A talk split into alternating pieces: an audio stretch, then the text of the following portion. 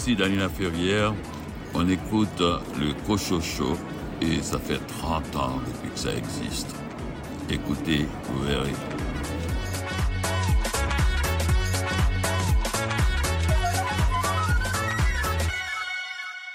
Bien le bonjour tout le monde, bienvenue à votre rendez-vous littéraire. Je m'appelle René Cochot et j'ai la joie d'animer les deux prochaines heures de ce rendez-vous auquel nous vous convions chaque semaine. Cette semaine, à nouveau, une émission fort chargée et fort diversifiée. Au sommaire, une entrevue avec Daniel Gagnon-Barbeau à propos de sa complainte dans Les Ténèbres de l'Omerta, paru aux éditions Sémaphore. L'auteur Amar et Hammer présente son roman L'âme à l'étroit, paru aux éditions L'Armatan. Karine Bouchard, co-directrice générale et artistique de la revue Le Sabord, présente le numéro 124 de ce magazine culturel. Richard Mignot, quel roman policier as-tu choisi cette semaine? Je vais vous parler d'un roman d'un jeune auteur que j'apprécie de plus en plus, Steve Laflamme. Le titre du roman Les Agneaux de l'Aube. Venise Landry, tu nous parles de quel roman? Un livre de Isabelle Grégoire, Vert comme l'enfer, aux éditions euh, Québec-Amérique. Louis Gosselin, tu t'es intéressé au livre d'une journaliste de Radio-Canada. Le livre d'Alexandra Chatzka aux éditions Récit Boréal, ça s'intitule Je ferai le tour du monde. De ton côté, Raphaël Béadan, tu t'es attardé à quel livre? Il s'agit de Véronique Drouin qui publie un roman d'horreur destiné aux adultes cette fois, Polyphagie, publié chez Hurlante Éditrice.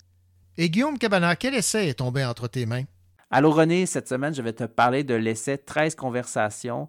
C'est de l'autrice Lee et c'est traduit de l'anglais par Anne-Marie Régimbald. C'est publié aux éditions Varia dans la collection Prose de combat. Nous vous souhaitons une bonne émission. J'ai dépensé toute ma paye parce que je suis trop séquelle. Des flashbacks la veille dans mon de vaisselle. J'ai compté les moutons plus de 800 fois. La nuit c'est trop long dans mon lit sans toi. Speeding à 70 dans une zone de 30. Même si ma tank est vide comme mon compte de banque. Parti en retard, quelques années sur le tard. Toujours aussi pressé d'aller nulle part. I've been waiting for you. Dehors au frais. Pas d'abandonner mes choses.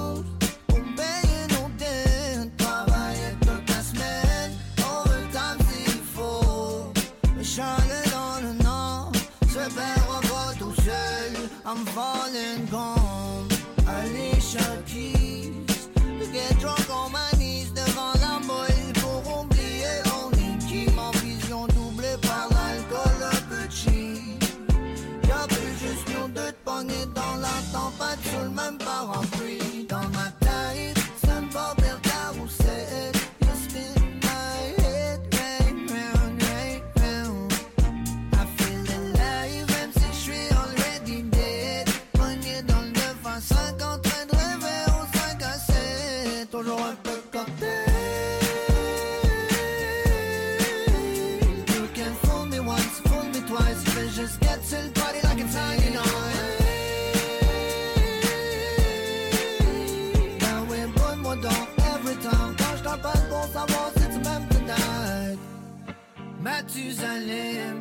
J'ai noyé ma peine. Pas besoin de lunettes, je vois déjà ma vie dans les fonds de bouteille. Un autre homme à la mer, la folie passagère. Tu peux m'enterrer vivant, mais laisse-moi le don de mon verre. Je t'ai laissé dehors, dans le fret, dans le noir. Je cours pour la victoire, mais c'est déjà mort. Je suis dans un marathon, la jambe pétée dans le plot. Ma mémoire d'hier soir, je l'ai perdue dans le cloud. J'ai assez d'alcool pour tuer deux mecs dans le corps. Un mauvais exemple, je suis le best dans le genre. Check pas mes anglements pendant que je en char. Les oreilles qui cillent à cause de mes ex encore. Pour mon heure de gloire, je me suis réveillé en retard. Je mets du sucre dans le gaz, puis du lait dans mon corps. Faut dealer avec la neige quand tu restes dans le nord. Mais ma tête est des nuages, puis j'ai belle encore. Je vis chaque jour comme s'il y a pas de lendemain de brosse. J'ai crashé mon 4 pop avant Jay Scott. J'ai mon psy, puis mon garage et sa guette sauvage. Les deux m'ont confirmé que j'étais une perte totale. Ouch! Mathusalem, j'ai noyé ma peine, pas besoin de lunettes, je vois déjà ma vie dans les fonds de bouteille. Un autre homme à la mer, la folie passagère. Tu peux m'enterrer vivant, mais laisse-moi le don de galer mon verre. Ouais, mon cœur naissait, hier je l'ai déjà oublié. De fade away. Comme Marc Labrèche dans Mathusalem aller.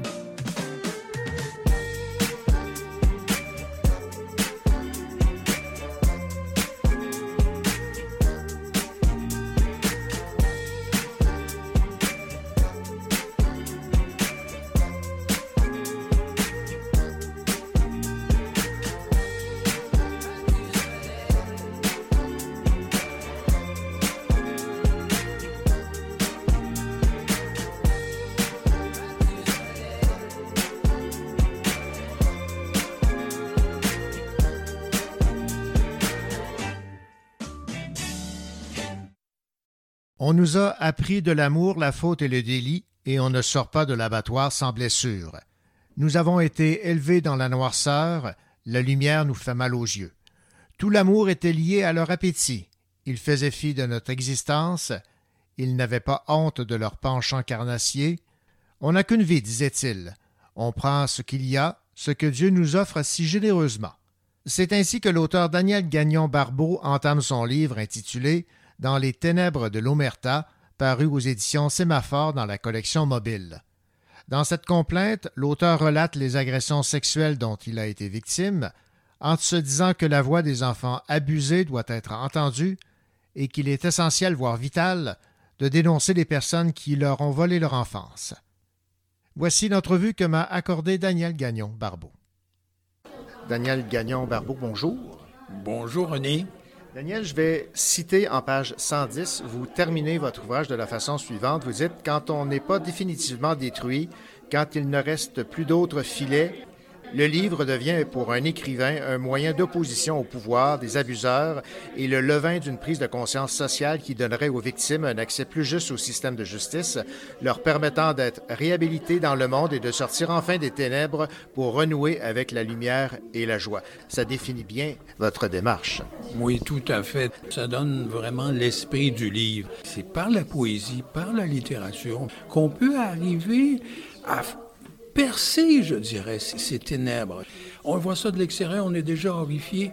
Moi, j'ai, en prenant des éléments autobiographiques, euh, des choses que j'ai vécues moi-même, j'ai pu transposer, faire une sorte de drame, euh, non personnel, mais plus général, pour arriver à faire parler ces enfants-là, à faire qu'ils ne restent pas muets, qu'ils ne restent pas brisés, qu'ils ne restent pas solitaires et sans défense, parce que on voit que la justice n'y arrive pas. C'est un livre qui était très difficile à écrire. Ça m'a pris du temps parce que c'était comme un boulet que je traînais derrière moi. Et une hésitation aussi en me disant qu'est-ce que le public va comprendre? Et c'est une parole qui est difficile parce que elle est refusée. Donc si on touche par l'émotion, si on arrive à toucher les gens par l'émotion, on arrive peut-être à un meilleur résultat, c'est-à-dire qu'on peut, les gens peuvent comprendre, parce que c'est tellement horrifiant que si on n'a pas vécu la chose, on n'arrive pas à y croire. Souvent, je pense que sincèrement, il y a des gens qui se disent Ah, oh, mais c'est pas possible. Mais pourtant, ces choses-là ont lieu. Elles ont lieu dans le secret des chambres. Les jeunes arrivent, ils sont sans parole, ils sont sans preuve devant la cour. Comment faire passer cette émotion je pense que c'est ça qui est important. Quand vous vous êtes lancé dans la rédaction de cet ouvrage, c'était d'abord et avant tout pour vous libérer ou pour donner une parole à tous ceux et celles qui, comme vous, ont été victimes dans votre jeunesse? Ça m'a fait beaucoup de bien, je dois dire, de l'avoir écrit. Je me suis dit, si moi, ça me fait du bien, à tous ceux qui n'ont pas la parole, qui n'ont pas la plume, moi, ça fait 50 ans que j'écris. Donc, je peux me servir de ma plume pour parler pour que ces gens-là, ces enfants qui sont devenus des adultes comme vous et moi aujourd'hui, et qui ont des souvenirs qu'ils traînent, euh, des souvenirs d'horreur et qui les ont toujours euh, empêchés de vraiment vivre, de respirer, euh, d'être crus. D'être crus, c'est surtout ce qui revient très souvent dans le cas d'un abus, c'est qu'on craint toujours que ces histoires sont tellement inimaginables qu'on n'arrivera pas à être cru. Et effectivement, c'est difficile.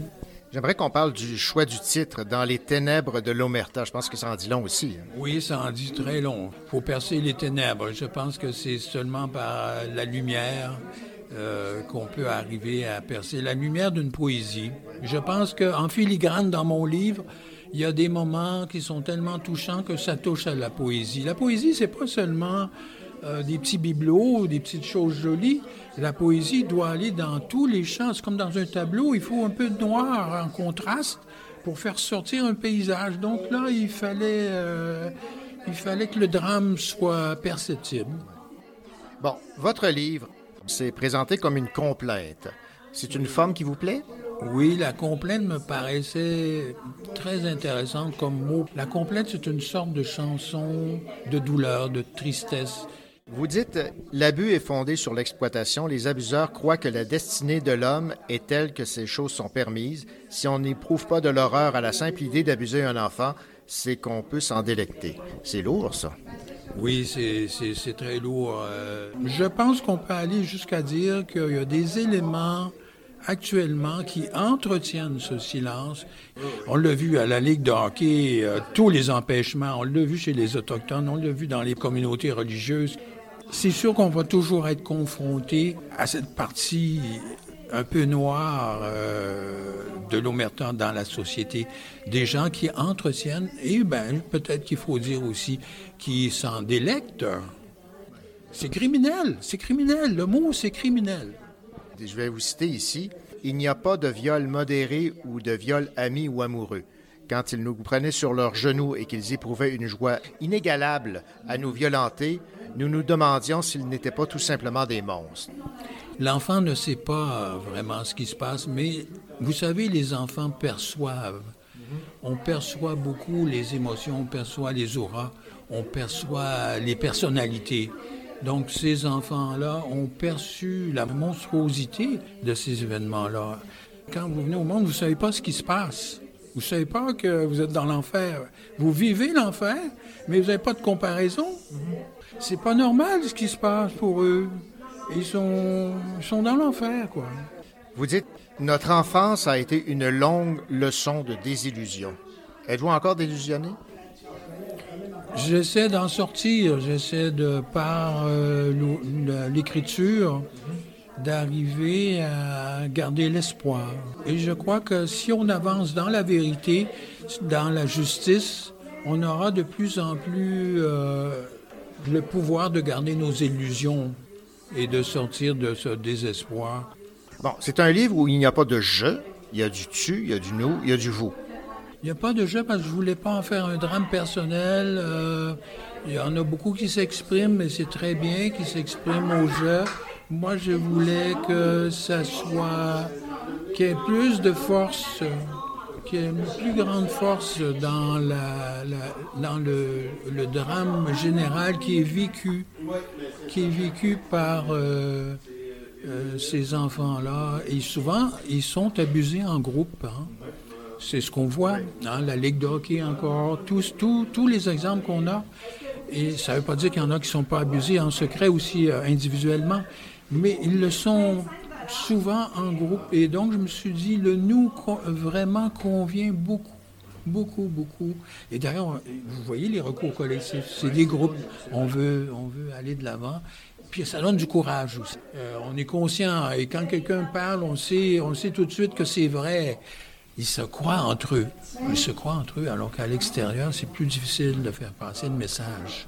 Il y a une phrase que j'ai beaucoup aimée dans votre livre, c'est On peut avoir été plongé dans le mal absolu et croire encore à la poésie.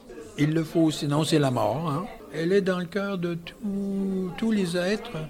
Je pense qu'elle ne meurt jamais, même dans les êtres les plus noirs, les plus monstrueux. Il y a une petite étincelle. Il faut la toucher. Il faut la toucher là et toucher même l'abuseur pour dire Hey, réveille. Est-ce que euh, vous étiez craintif des réactions?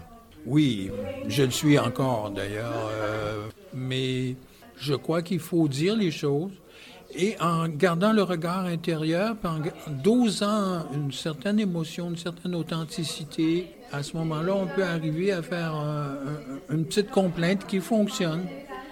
Pour ça que la littérature fait du bien. C'est la santé, c'est la santé. eh bien, Daniel Gagnon-Barbeau, merci beaucoup. Je rappelle le titre de votre ouvrage, Dans les ténèbres de l'Omerta. C'est une complainte publiée aux éditions euh, Sémaphore. C'est superbement écrit, malgré évidemment la, la lourdeur du sujet. Oui, tout à fait, René. Merci beaucoup pour vos beaux commentaires. Ici, Venise Landry. J'ai sous les yeux, vert comme l'enfer, euh, Isabelle Grégoire. Il se classe dans les romans noirs.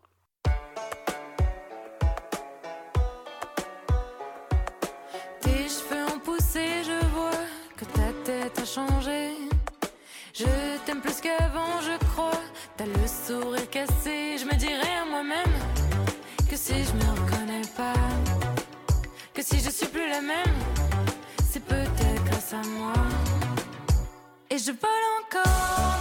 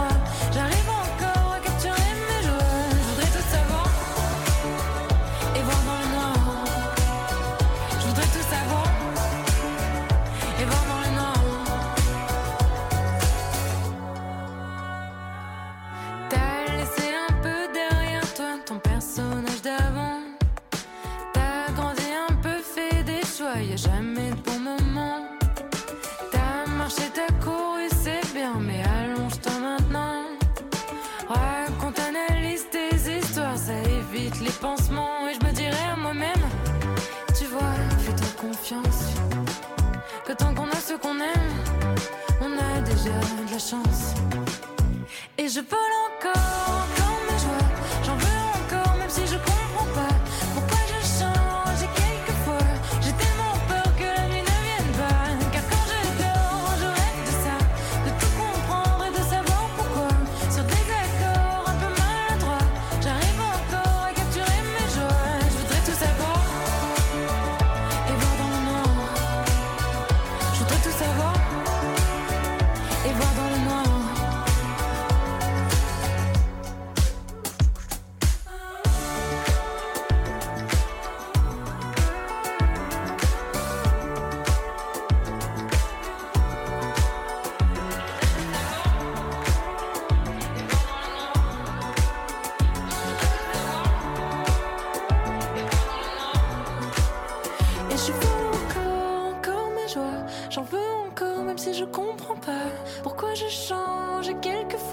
j'ai tellement peur que la nuit ne vienne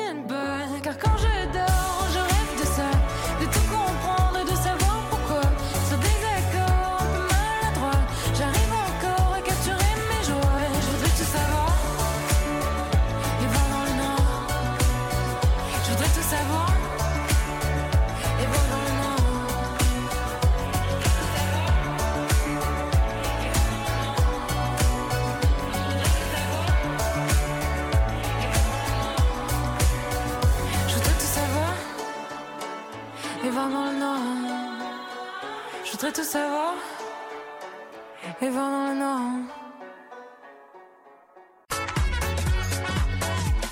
La ville de Venise est unique au monde, tout comme Venise Landry.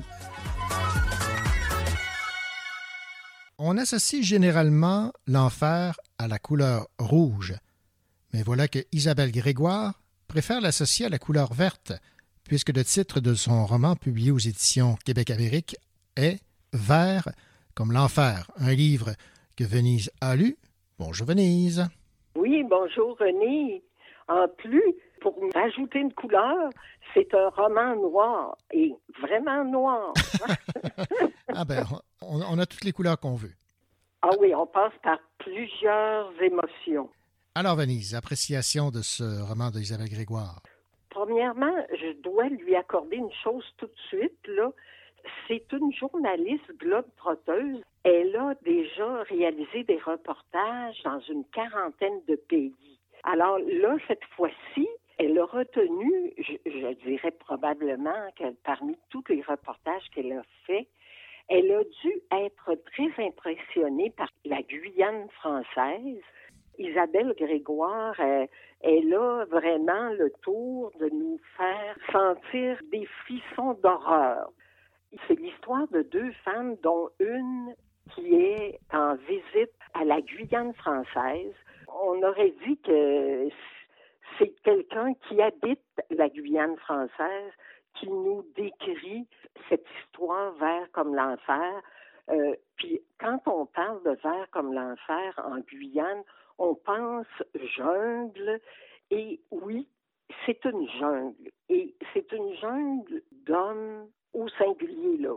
Voyez-le, c'est un guide, Fred, qui est le roi de la jungle.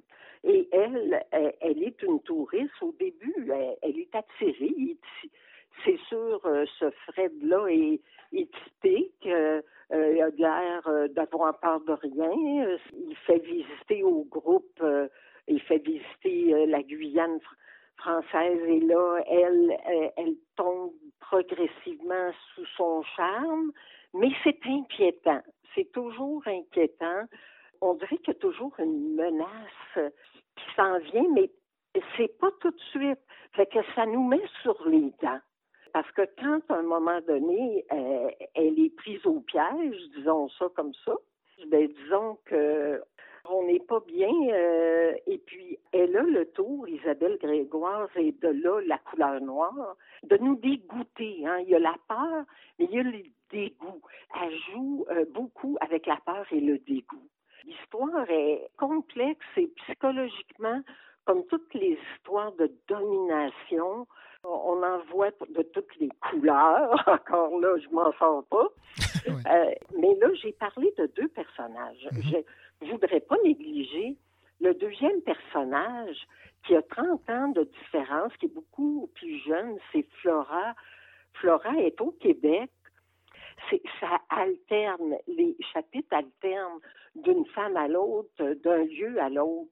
Et moi, c'est sûr que c'est tellement palpitant, euh, l'inconnu. Puis euh, il y a beaucoup, beaucoup euh, de suspense avec le fameux Fred qui est le guide touristique, qui est tellement euh, mystérieux et inquiétant que quand on revient chez Flora, elle a une vie pas mal plus ordinaire. Mais à un moment donné, au moins vers, ben, vers la fin, vers le deux tiers, on va voir certains liens entre les deux femmes. Et là, euh, ça va prendre euh, une autre couleur. bon, je suis encore dans la couleur. C'est ça. Ça va prendre une autre couleur. Alors, euh, on va connaître à fond les deux femmes. On va, on va apprendre le lien. On va le décortiquer, ce lien-là. On sera pas déçu dans le sens que, tu sais, parfois les fins, ça déçoit, surtout quand ça a été très intense au cœur de l'histoire. Mais non, il n'y a pas de déception. C'est jusqu'à la dernière euh, à la dernière phrase, Isabelle Grégoire nous, nous amène dans son monde coloré. Ben moi, moi, je l'ai lu. euh, j'ai beaucoup aimé l'atmosphère qui euh, s'en dégageait. On avait l'impression de, de sentir euh, la végétation. On sentait un peu cette crainte. Oui, ben oui, c'est ça quand je dis inquiétant, mystérieux. Mhm. Euh, on, on pourrait dire humide aussi, euh, mais c'est ça qu'on veut. On- dans le fond, on, on se laisse imprégner par cette ambiance-là. Hein? Et l'intrigue est bien menée. euh, Et pour soulager tout le monde, on ne va pas en enfer après l'avoir lu. oh non! Merci, Venise. Bienvenue, René.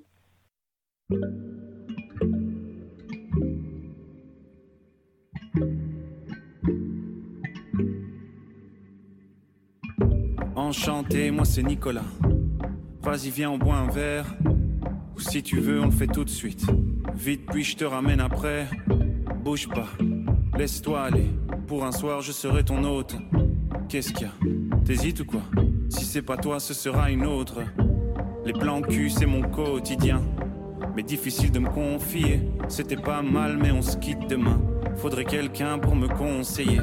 Le problème, c'est la routine. Quand les jours se ressemblent, ce qui me tue, c'est l'ennui. Est-ce qu'on finira ensemble? Le célibat me fait souffrir de solitude. La vie de couple me fait souffrir de lassitude. Le célibat me fait souffrir de solitude. La vie de couple me fait souffrir de lassitude. Mon amour, ça fait huit ans. C'est pas tous les jours évident. c'est pas par manque de sentiments. On s'aime toujours mais autrement. On dort dans le même lit, mais on s'éloigne petit à petit. L'impression d'être devenu transparent. Et si tu te trouvais un amant, un resto, un week-end, c'est trop fatigant. Si on reste ici tout le week-end, est-ce que tu me trouveras encore attirant? Le problème c'est la routine, quand les jours se ressemblent. Ce qui me tue, c'est l'ennui. Est-ce qu'on finira ensemble? Le célibat me fait souffrir de solitude. La vie de couple me fait souffrir de lassitude. Le célibat me fait souffrir de solitude. La vie de couple me fait souffrir de lassitude. Le célibat me fait souffrir de solitude. La vie de couple me fait souffrir de lassitude, de lassitude. Le célibat me fait souffrir de solitude, de solitude. La vie de couple me fait souffrir de lassitude. Depuis qu'elle est plus là, j'ai l'impression d'être bête. J'ai la tête ailleurs, je sais même plus si ça va. Je regrette même nos prises de tête. J'avoue que je fais que me plaindre. Et ça depuis qu'elle est plus là. Faudrait peut-être que j'arrête. Au fait, moi c'est Nicolas. Le célibat me fait souffrir de solitude. La vie de couple me fait souffrir de lassitude. Le célibat me fait souffrir de solitude.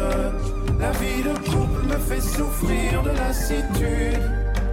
Le célibat me fait souffrir de solitude.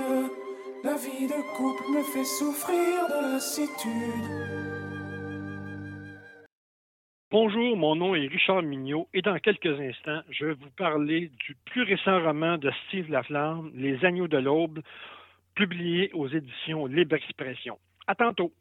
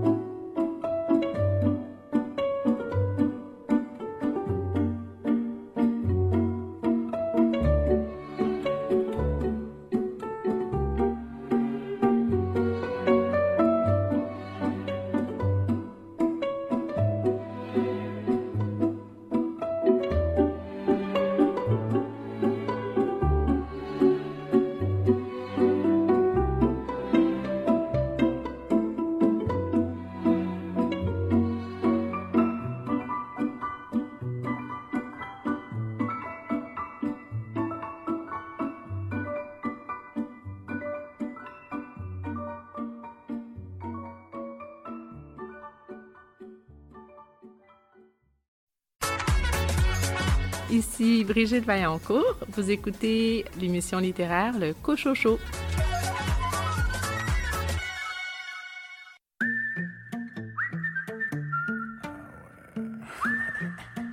J'ai tout claqué. Tout travail mérite salaire. Ce dernier m'est rare et l'autre précaire entre mes caprices et les incidences. Je croule sous les dépenses. Quand j'y pense, l'essence, la maintenance, les sopes, les pâtes, les dettes qui me rattrapent. Les déjeuners, les dîners, les ciné, les soirées fumétisées, baigner, voyager, réaliser les rêves de mes nuits trop brèves. Retour à la réalité, pas de réduction, je paye tout plein pot. Mes taxes et mes impôts, je respecte les limites, je pas de shit que de félicite, je me félicite. Hein. Quel est ton secret? Moi je n'y arrive pas. La gorge serrée comme ma ceinture à chaque fin de mois. Cette allure, l'oseille aura raison de moi. Car je bosse, je gagne et je consomme, je bosse, je gagne et je consomme, je bosse, je gagne mais je consomme des économies, j'en fais pas des tonnes. Je bosse, je gagne et je consomme, je bosse, je gagne et je consomme, je bosse, je gagne mais je consomme des économies, j'en fais pas des tonnes. Des économies, j'en fais pas des tonnes. Des économies, j'en fais pas des tonnes.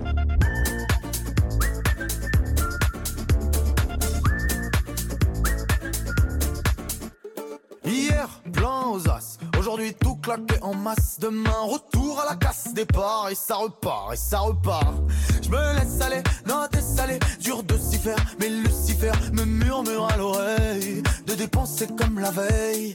Pas de parcimonie paye, par l'harmonie paye, par-ci par la paye. Je plonge contre mon gré dans l'agonie, mais quelle ironie.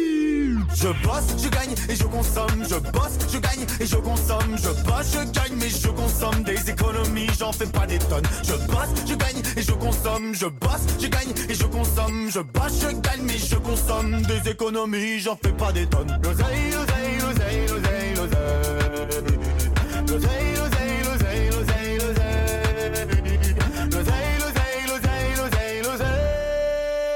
Quel est ton secret? Moi je n'y arrive pas. La gorge serrée comme ma ceinture à chaque fin de mois. À cette allure, l'oseille aura raison de moi. Car je bosse, je gagne et je consomme. Je bosse, je gagne et je consomme. Je bosse, je gagne mais je consomme. Des économies, j'en fais pas des tonnes. Je bosse, je gagne et je consomme. Je bosse, je gagne et je consomme. Je bosse, je gagne mais je consomme. Des économies, j'en fais pas des tonnes. Des économies, j'en fais pas des tonnes. Des économies, j'en fais pas des tonnes. L'oseille,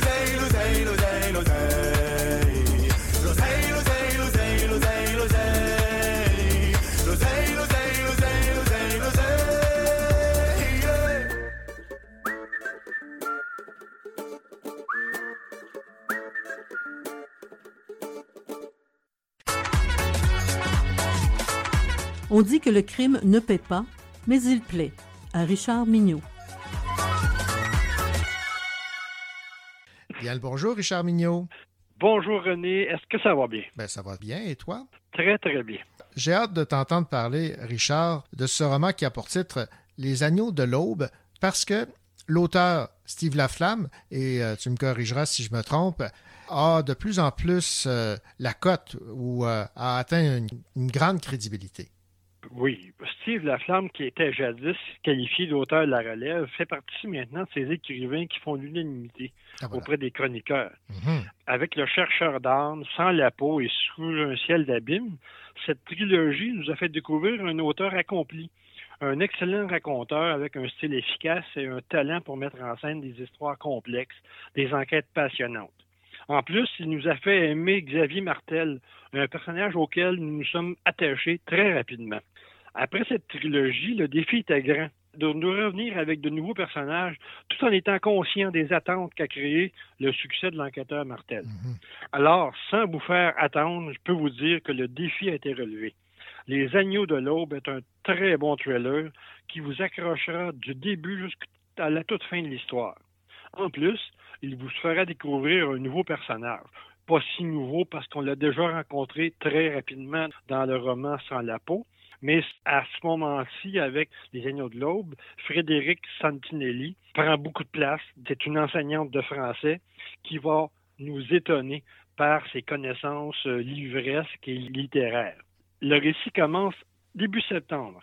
La rentrée universitaire est dans quelques jours.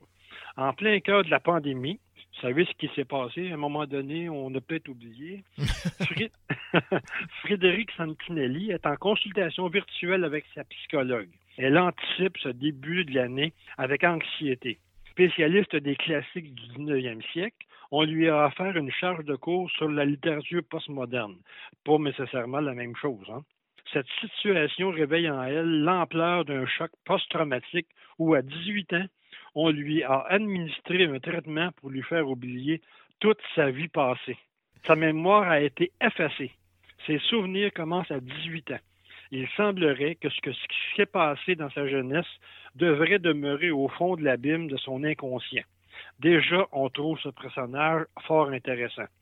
Et on a très hâte de savoir qu'est-ce qui s'est passé avant 18 ans pour qu'elle décide d'effacer toute cette partie de la vie.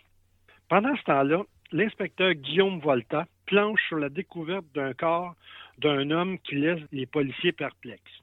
Dix perforations faites probablement par des coups de couteau et une inscription gravée dans la chair de la victime. Tout cela mène à un texte incompréhensible placé dans un ordinateur dans une bibliothèque publique.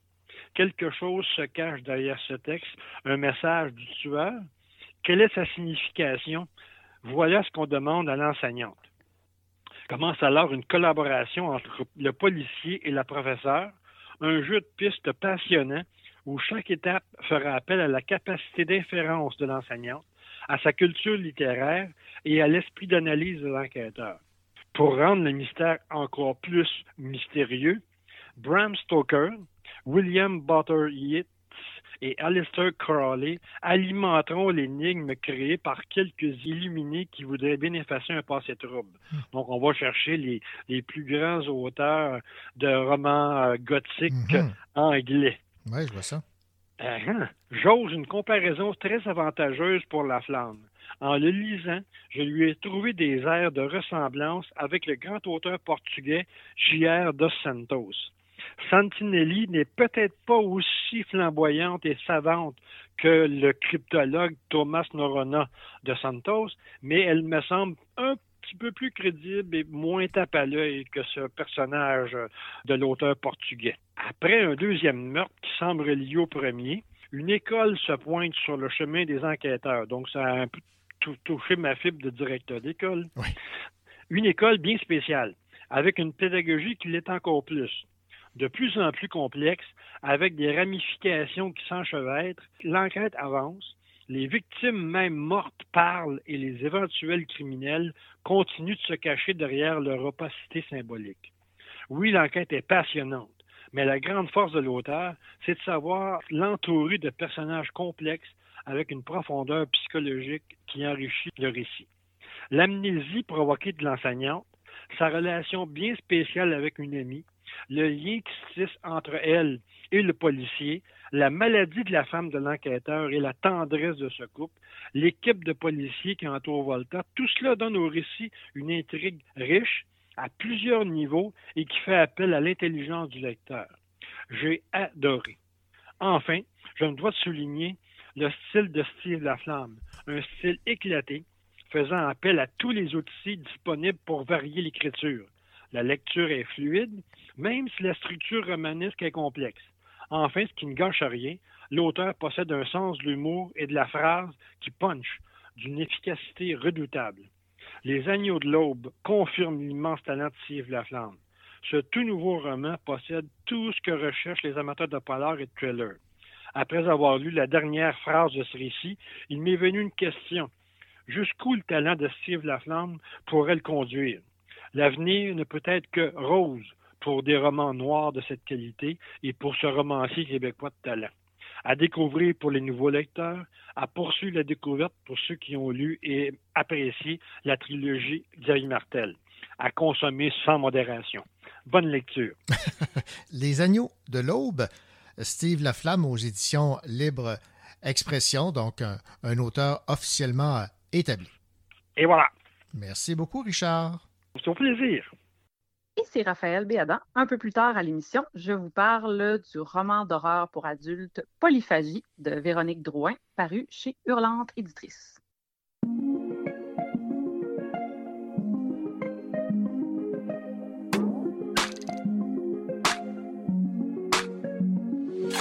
Plus de concessions, je suis en roue libre vers le haut, vers le fond. Ne sois pas pénible, mes mots sont miens s'ils ne te plaisent pas. Tu as toujours les tiens pour mentir autour de toi. Peu importe ce que tu penses, peu importe qui tu es.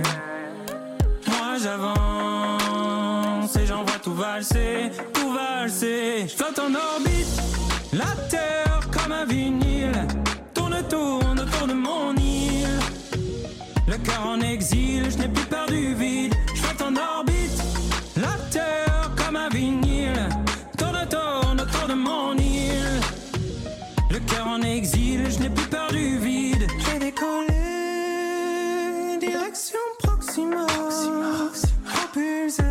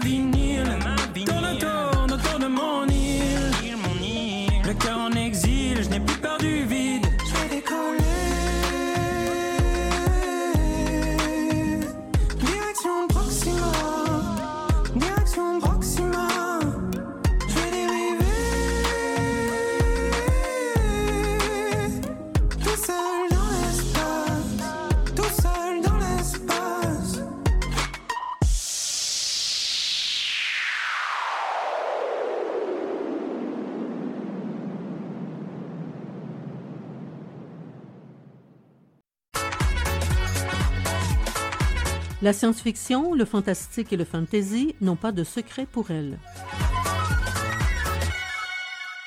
Bonjour, Raphaël. Bonjour, René. Raphaël, j'ai eu l'occasion de lire Polyphagie de Véronique Drouin chez Hurlante Éditrice et la- question que je vais te poser, avais-tu faim après l'avoir lu? non. Les gens vont comprendre lorsqu'ils auront lu Polyphagie. Polyphagie, en fait, euh, c'est euh, un phénomène qui fait en sorte qu'on mange, on mange, on mange, mais on n'est jamais rassasié. Et euh, on va voir comment Véronique Drouin l'a exploité, là, ce, ce terme polyphagie dans son roman qui se déroule en partie dans une école réputée de cuisine. Alors, je t'écoute. Exactement. On parle ici de, de- même de romans d'horreur euh, gastronomique. Voilà, exactement. C'est normalement deux mots qu'on n'accole pas souvent ensemble. Non, c'est vrai. Et on peut quand même comprendre pourquoi il y a, il y a un lien. là. Donc, on, on suit en fait dans Polyphagie le personnage de Romane, qui est en fait une jeune femme qui cache un secret dans son passé. En fait, c'est une ancienne obèse qui a vraiment dû euh, lutter là, pour arriver à, à correspondre à l'image qu'on lui a appris à être euh, la bonne, c'est-à-dire bon d'avoir une, une silhouette mince et tout ça. Donc, elle, elle a vraiment été conditionnée à ça, puis elle a pris des moyens euh, très stricts et pas toujours sains pour en arriver à, à avoir un, un corps plus adéquat, si on veut, avec des guillemets. Puis, euh, elle garde une espèce de contrôle assez, euh, assez maladif là, sur plusieurs aspects de sa vie. C'est une fille qui est très ambitieuse, puis elle étudie euh, à la prestigieuse école culinaire Guillot. Puis, dans le fond, le contrôle qu'elle exerce sur toutes les facettes de sa vie, euh, ben, elle essaie donc de, cacher un peu euh, ces aspects-là aux quelques amis qu'elle a à l'école. Par exemple, quand ils vont prendre des repas au restaurant, mais souvent à prétexte euh, être occupés, puis aller les rejoindre plus tard pour pouvoir manger euh, ces petites portions contrôlées à la maison. Donc, on voit que c'est pas très sain, là, tout ça. Puis, bon, euh, un soir, elle sort avec euh, ses amis, justement, dans leur euh, le, le bar habituel où, ils vont, là, après s'être fait malmener par euh, le chef qui est une espèce de Gordon Ramsay sur les stéroïdes, là, de- de- très méprisant, très euh, une espèce de français, en tout cas. euh, euh, donc, bon, ils, ils se font malmener, puis après ça, ben, ils vont, euh, comment dire, laisser sortir la vapeur au bar le soir entre amis. Et bon, elle sort avec ses amis, puis jusque-là, tout, tout va bien, la soirée avance, puis éventuellement, ben, elle se retrouve à avoir un malaise. Elle fait un blackout et elle se réveille dans un endroit qui est euh, désaffecté. Elle n'a pas ses vêtements, elle est recouverte de sang, mais elle n'est pas blessée. Puis, euh, à côté d'elle, il y a une main coupée et un cellulaire qu'elle ne connaît pas. Hein? Ça, ça commence bien quand même. C'est, Ouais, ça, c'est euh, c'est l'entrée, ça. c'est ça, c'est l'entrée. c'est ça. Évidemment, elle est très troublée. Elle essaye de comprendre ce qui s'est passé. Euh, bon, ses amis, euh, ses amis n'ont pas vraiment vu. Ils l'ont perdu de vue dans la soirée. Ils ne comprennent pas. Là, évidemment, en même temps, bon, euh, elle ne veut pas raconter à tout le monde ce qui s'est passé parce que c'est quand même assez dérangeant. La situation dans laquelle elle s'est trouvée, là, c'est pas juste tu as perdu connaissance, tu t'es réveillé dans un lit. Là. Puis comme justement, ben, elle garde un contrôle strict sur tout dans sa vie, ben, elle veut continuer de garder ce contrôle-là, mais jusqu'à un certain point, ben, elle veut comprendre ce qui est arrivé. Donc, elle veut enquêter, elle veut savoir qu'est-ce qui a été mis dans son verre, parce que clairement, quelqu'un a mis quelque chose dans son verre. Puis là, en plus, ben, elle se met à avoir toujours faim, se met à être de plus en plus forte, à devenir agressive. Euh, donc, tu sais, clairement, il y a quelque chose qui marche pas, puis elle veut comprendre ce qui marche, ce qui va pas avec elle. Et bon, on, se retrouve dans une espèce, euh, finalement, presque d'enquête en même temps, euh, horrifique un peu. Puis, euh, j'en dis pas plus parce que sinon, on gâche le plaisir de lecture. Donc, euh, on sait que Véronique Drouin a, a l'habitude de faire, de, faire de, de l'horreur, oui, mais souvent de l'horreur jeunesse qui, malgré tout, est quand même assez intense parce que j'en chronique quelquefois euh, ici. puis Je fait, considère oui. que c'est c'est pas nécessairement juste euh, jeunesse, mais Mm-hmm. euh, là, dans ce cas-ci, on a vraiment affaire à un roman pour adultes Ah qui, oui. est- qui est très assumé. là. La psychologie de Roman, moi, j'ai trouvé intéressante. et J'ai trouvé bien construite aussi parce que on sent vraiment ses comportements malsains, on sent sa confusion qui grandit au fur et à mesure qu'on avance. Euh, tu sais, on, on avance à tâtons avec elle pour essayer de comprendre qu'est-ce qui lui est arrivé.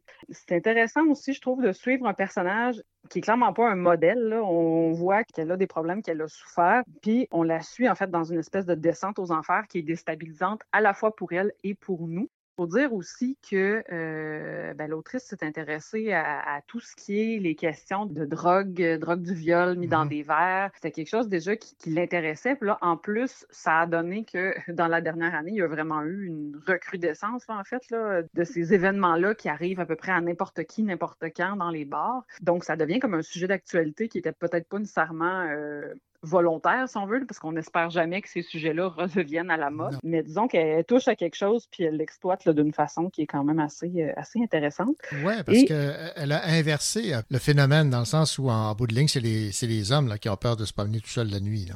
Oui, c'est ça, exactement. Fait qu'il y a comme une espèce de renversement ici qui montre un peu l'absurdité de ce qu'on peut vivre euh, bon, au quotidien. Puis, puis, en fait, on parlait tantôt aussi de gastronomie. Il y a le, le- le fait qu'elle étudie dans une école culinaire, puis bon, qu'il y a beaucoup la question de la, la nourriture revient souvent, c'est beaucoup évoqué, c'est beaucoup mentionné. Mais il y a aussi, en fait, c'est quand même sympathique, il y a des recettes à la Ah oui. fin du, du livre qui ont vraiment été testées, essayées et approuvées. Puis c'est les recettes, en fait, que Roman fait à certains moments du, du livre pendant ses, ses cours de ça. cuisine, finalement. Donc, euh, c'est quand même un, un ajout intéressant. Je n'ai pas essayé les recettes, à part la recette du cocktail qui, euh, que j'ai essayé, qui, qui est très bon. Donc, euh, c'est ça, mais c'est un, un petit truc intéressant, mais comme on disait, c'est peut-être préférable de ne pas euh, se faire une grosse bouffe après avoir fini de manger de, de parce que ça se peut qu'on n'ait pas d'appétit. Exactement.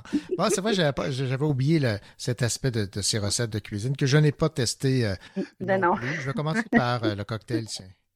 Oui, c'est ça. Non, ça, ça, ça, ça, se fait bien. Puis, euh, ça nous coupe pas l'appétit non plus. euh, boire, là, c'est correct.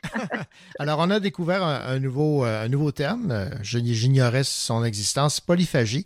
Véronique Drouin, chez Hurlante Éditrice. Merci beaucoup, Raphaël. Merci, René. Ici Nicolas Giguère. Dans quelques instants, je vous parlerai du recueil Madame Full of Shit de Catherine Paquet, paru chez Hurlante Éditrice. Je voulais être heureux, je voulais te faire plaisir. Il me semblait qu'à deux, il y aurait toujours de quoi à dire. Il reste encore une vie à vivre, même si tout a été dit. Tout est déjà écrit.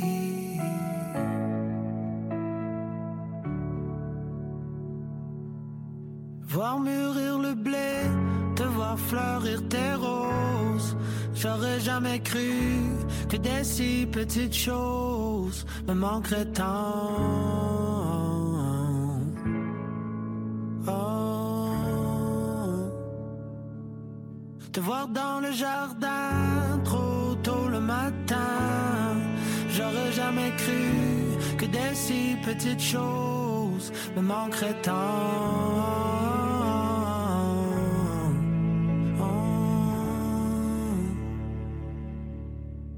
Rappelle-moi comment c'était avant.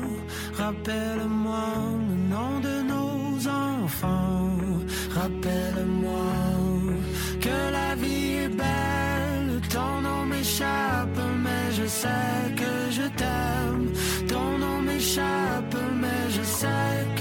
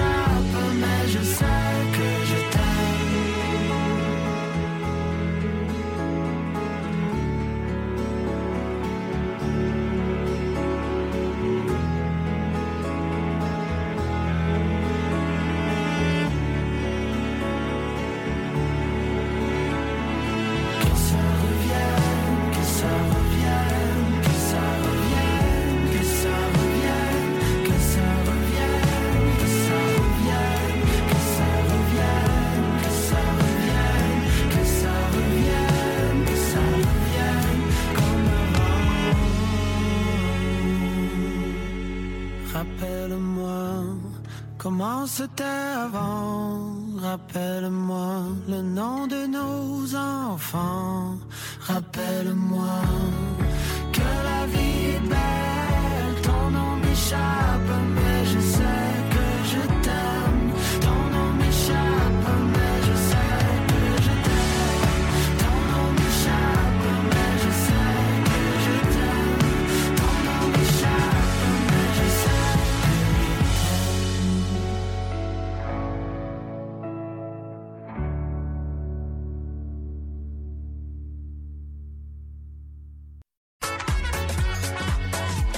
Il aime la poésie, ses vers, ses quatrains, ses strophes et sa sonorité.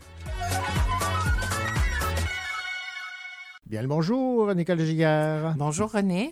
Nicolas, on va s'intéresser à un recueil de poésie publié par une toute nouvelle maison euh, d'édition, Hurlante Éditrice. Et ce recueil de poésie, il a tout un titre. C'est Madame Full of Shit. Alors, qui euh, est euh, l'autrice de ce recueil de poésie et euh, quelles sont ses principales qualités? Cette autrice, c'est Catherine Paquette. Et lorsque j'ai reçu ce livre par la poste en service de presse et en lisant le titre, je me suis dit, je ne peux pas ne pas parler de ce livre. Donc, c'est une maison, en effet, hurlante éditrice, fort intéressante, jeune, dynamique, qui fait bien les choses. Donc, son éditrice principale, Pénélope Jolicoeur, est vraiment excellente. Elle fait de très, très beau travail. Ce recueil, Madame Full of Shit, est pour reprendre euh, une expression, un vers, en fait, de l'autrice, en fait, présente, et je la cite, le quotidien sous la lentille macro. Donc, c'est vraiment un recueil où le quotidien, le trivial, le commun sont élevés au rang de poésie. Donc, c'est dans une écriture vraiment qui est brute, viscérale, très rentre-dedans aussi, qui rappelle avec bonheur, justement, peut-être certains recueils des éditions de l'Écrou. On lit justement une poésie lucide qui ne fait pas de quartier et qui dresse un éventail, justement, de nos failles, L'autrice, justement, Catherine Paquette, finalement, nous donne à lire des poèmes qui ne font pas de quartier et qui dressent un inventaire de ses failles. C'est vraiment un livre que j'ai trouvé magnifique. Je vous en lis un extrait. Self-made wannabe fumeuse, le worst of both worlds, consommatrice équilibrée et fonctionnelle, calibrée au seuil du politically correct, milléniale anxieuse qui tripote sur le self-care puis les chats, qui cherche juste à faire partie. Self-made wannabe woman, vraie de vraie femme comme les clichés, déprimée au-delà de la phase suicidaire, complexée mais bien mise, la moelle envieuse et jalouse, la moue boudeuse et enfantine, manic pixie bien jouée, un petit side existentialiste universitaire. Self-made wannabe punk, inside colérique sur sentiment d'abandon, hopeless idéaliste sur sentiment de vide, anarchiste maladroite de passion, parfaitement et impossiblement ressenti. Le pouvoir glisse entre ses doigts. Le poing se serre et attrape l'injustice. Vieillir d'autodestruction et d'autosuffisance, fâchée et puissante. Self-made wannabe toute, pesant impulsivement ses choix moraux. Toujours une grosse partie de tête tarée dans white guilt nasty. Imposteur de première classe, écran de vulnérabilité devant persona d'intouchable, au fond, martyr vicariante, hypersensibilité, privilège souffrant. OK. On est situé. On est très situé, donc c'est vraiment une poésie, justement, qui, vraiment, au lieu de mettre à distance, justement, l'anglais, l'oralité, donc il les embrasse totalement. J'ai vraiment trouvé que c'était une belle célébration de la langue que ce recueil, Madame Full of Shit. Et c'est c'est à l'image, en fait, de ce que Hurlante Éditrice veut euh, publier. Euh, Une publication, euh, comme tu le disais si bien, rentre dedans. Absolument. Voilà. Ce recueil de poésie, c'est Madame Full of Shit de Catherine Paquette. C'est publié chez Hurlante Éditrice. C'est un recueil de poésie qui euh, nous force à, à réfléchir, n'est-ce pas? Absolument, oui. C'est vraiment un recueil qui nous pousse aussi jusqu'à un certain point dans nos retranchements. Ah voilà. Nicolas Giguère, merci. Merci René. Ici Louis Gosselin. Dans un instant, je vous parle du livre Je ferai le tour du monde d'Alexandra Chatska aux éditions Récit Boréal.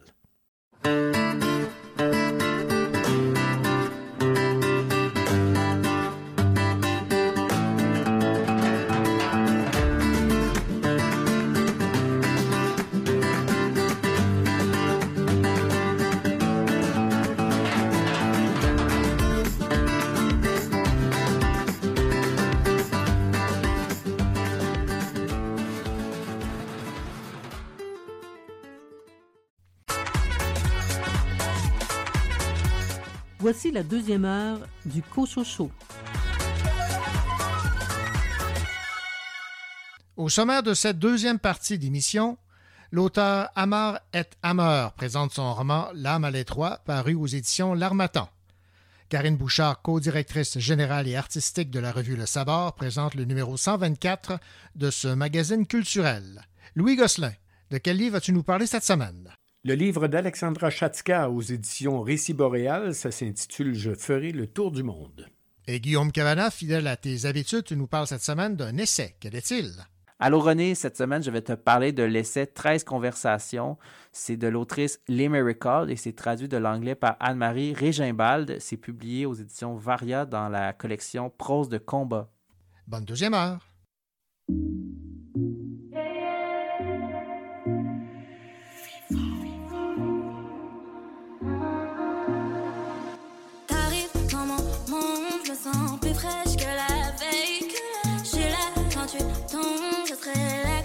Te. T'as jamais connu magie pareille, je te ferai oublier ton passé. Et si un jour j'ose douter de moi-même, tu feras ménage dans mes pensées.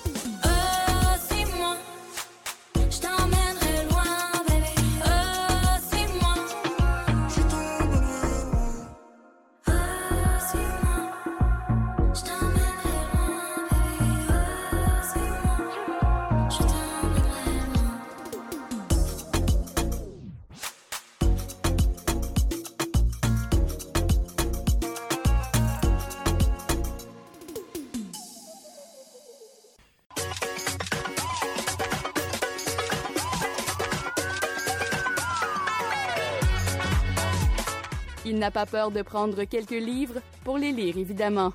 Louis Gosselin.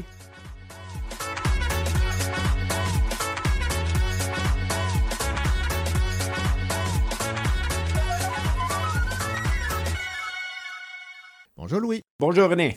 Louis, on a tous les deux été euh, journalistes et dès qu'un ou une journaliste euh, fait part un peu euh, de sa carrière, on s'y attarde et j'ai bien hâte de t'entendre parler de ce livre Je ferai le tour du monde de Alexandra Chaska.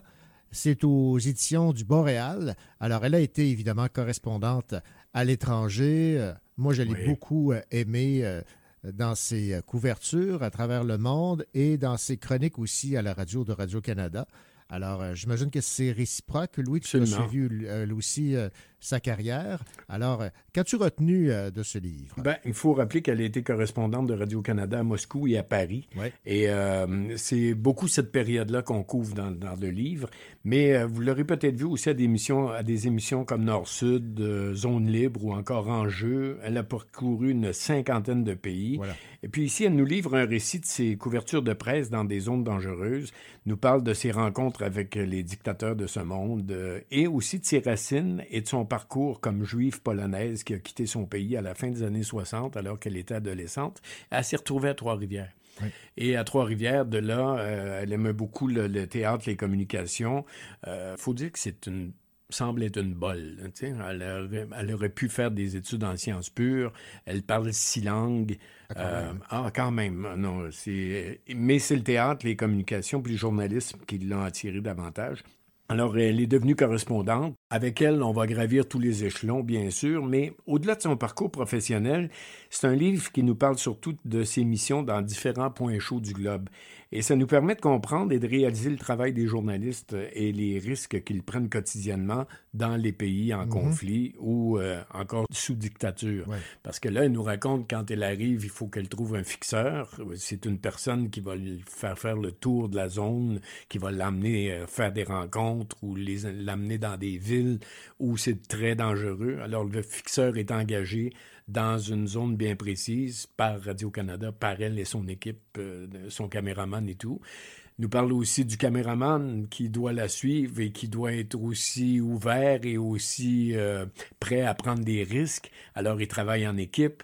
Travailler avec les autres journalistes correspondants de guerre, c'est vraiment un métier dangereux. Nous, on a été journalistes euh, dans des salles de nouvelles, mais quand on, on lit ces récits, on est à se poser la question est-ce que je l'aurais fait? Est-ce que Ouais, je serais allé? Ouais, ouais. Mais euh, elle, c'est dans sa nature. Elle a toujours voulu faire le tour du monde. Elle a toujours voulu, en tout cas, ce, qu'elle nous raconte. La veuve et l'orphelin, c'est vraiment elle. là. D'ailleurs, elle ouvre, moi j'ai trouvé ça très intéressant parce qu'elle ouvre un grand débat sur est-ce que les journalistes doivent absolument être objectifs. Ah. Et euh, elle en parle et elle prend position, elle dit non, on ne peut pas être objectif. On ne peut, pas- donner la parole de part égale Mhm. à deux parties quand je sais qu'il y en a une des deux parties qui est en train de se faire exploiter, violenter et tout ça. Non, non, non. Moi, je suis là pour dire qu'elle elle souffre, cette personne-là. Puis l'autre partie qui s'arrange. Parce que c'est eux autres, les dictateurs. C'est eux autres. Fait qu'elle- elle ouvre un grand débat sur l'objectivité. Intéressant. Oui, c'est très intéressant. Puis elle parle beaucoup de ses états d'âme, de ses craintes, de, de sa façon de voir le journaliste. Euh, elle dit d'ailleurs que c'est très difficile, sinon impossible, de demeurer objectif. Mais aussi, elle parle de la misogynie qu'il y a à Radio-Canada. Ah oui? Ah oui, euh, que c'est très, ça a été très difficile de se faire une place à travers des équipes autour des tables. Elle nomme des noms, qu'un tel était misogyne, qu'un tel faisait des grosses blagues sur Oh, les femmes même. pendant une réunion. Euh, non, elle va, elle va assez loin, elle se livre complètement. Elle parle aussi de, des difficultés pour l'ensemble des femmes de se faire une place. Et toujours avec cette pensée en disant si vous me dites que c'est impossible, moi je vais tout faire pour le faire. C'est- c'est- c'est ça. OK. Si vous me dites qu'il ne faut pas aller là, je vais y aller. Je vais y aller. Et il faut que je trouve le moyen d'y aller. Il faut que je trouve le moyen de monter dans les échelons si vous me dites que c'est impossible pour moi. Écoute, c'est une femme de caractère, c'est une femme qui est engagée politiquement. C'est une femme qui est engagée dans son métier. Elle nous parle de la Russie, elle nous parle de Poutine, de la Chine, du Timor, de l'Afghanistan. Et en même temps, on peut relire dans sa façon d'écrire et dans ses récits ben, toute l'histoire. Et souvent, on ne se souvient pas. Moi, le Timor oriental, je me souviens d'en avoir parlé, je me souviens d'avoir lu là-dessus. Mais là, on se met à relire les événements précisément, les dates, les Mhm. années, et ça nous replonge dans l'histoire internationale aussi. Alors, c'est vraiment très bien fait, très intéressant. C'est dans la collection Récits, et Oui. c'est vraiment un récit. C'est pas une biographie, quoiqu'il y a beaucoup de notes biographiques, mais ça va beaucoup plus loin que ça. Bon. Est-ce que euh, ça s'adresse principalement aux journalistes ou monsieur et madame tout le monde Non, euh, peut s'y intéresser? Moi, je dirais que ça va s'adresser à ceux et celles qui aiment l'actualité internationale de façon générale. Si, vous êtes habitué à écouter, regarder les nouvelles, lire Mhm. des nouvelles sur le plan international, vous allez beaucoup aimer parce qu'il y a des liens entre les différents conflits puis les différents gouvernements Ouais, ouais, ouais. et etc. Si l'actualité internationale ne vous intéresse pas beaucoup, vous allez trouver quand même le récit d'une femme qui est partie d'à peu près rien, de, de la Pologne au Québec et devenir correspondante à Radio-Canada. Si vous aimez les médias, vous allez voir dans son évolution professionnelle comment ça fonctionne dans les médias. Mhm. Donc, il y en a un peu pour tout le monde, mais je dirais que, premièrement, l'actualité internationale, si vous avez de l'intérêt, vous allez beaucoup aimer l'histoire derrière chacune des couvertures d'Alexandra Chatzka. Je ferai le tour du monde, Alexandra Chatska, et c'est publié aux éditions du Boréal. Merci, Louis. Merci, René. Ici Guillaume Cabana et dans un instant, je vais vous parler de l'essai 13 conversations de l'autrice Lee Miracle et c'est publié chez Varia dans la collection Prose de combat.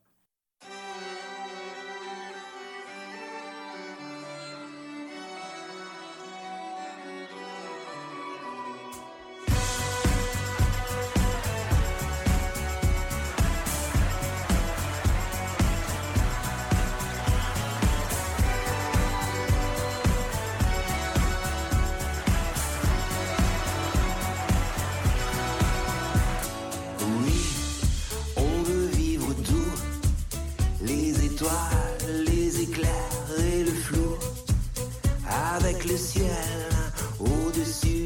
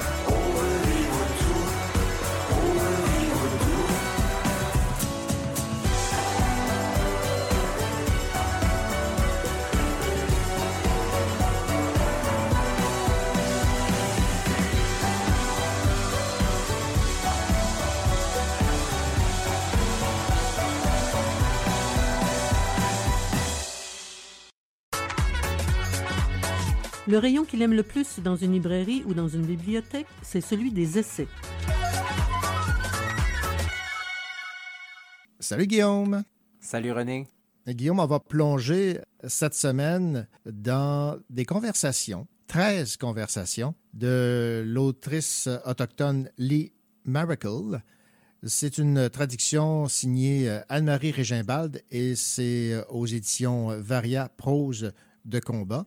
Lee Miracle est une autochtone euh, née à North Vancouver 1950. Elle est l'autrice d'ouvrages acclamés. Elle a notamment été récompensée du prix littéraire des premiers peuples du festival Métropolis Bleu. Et euh, dans 13 conversations, Lee Miracle revient sur des questions qui lui ont été posées et auxquelles elle ne trouvait pas de réponse immédiate. Elle entreprend donc dans ces conversations de répondre à chacune d'entre elles par des essais qui portent sur la ségrégation, les lois et les torts causés aux Premières Nations, la réconciliation, le colonialisme, sans oublier, comment l'oublier, les tristes célèbres pensionnats autochtones. Alors, qu'as-tu à, nous dire à propos de ces discussions et euh, de ce qui en ressort? Euh, ben, en fait, en, en premier lieu, euh, j'ai connu euh, cette autrice-là par le roman qui a été traduit chez Mémoire d'Encrier, Le Chant de Corbeau, qui a été un, un livre qui m'a permis de, de rencontrer cette autrice-là.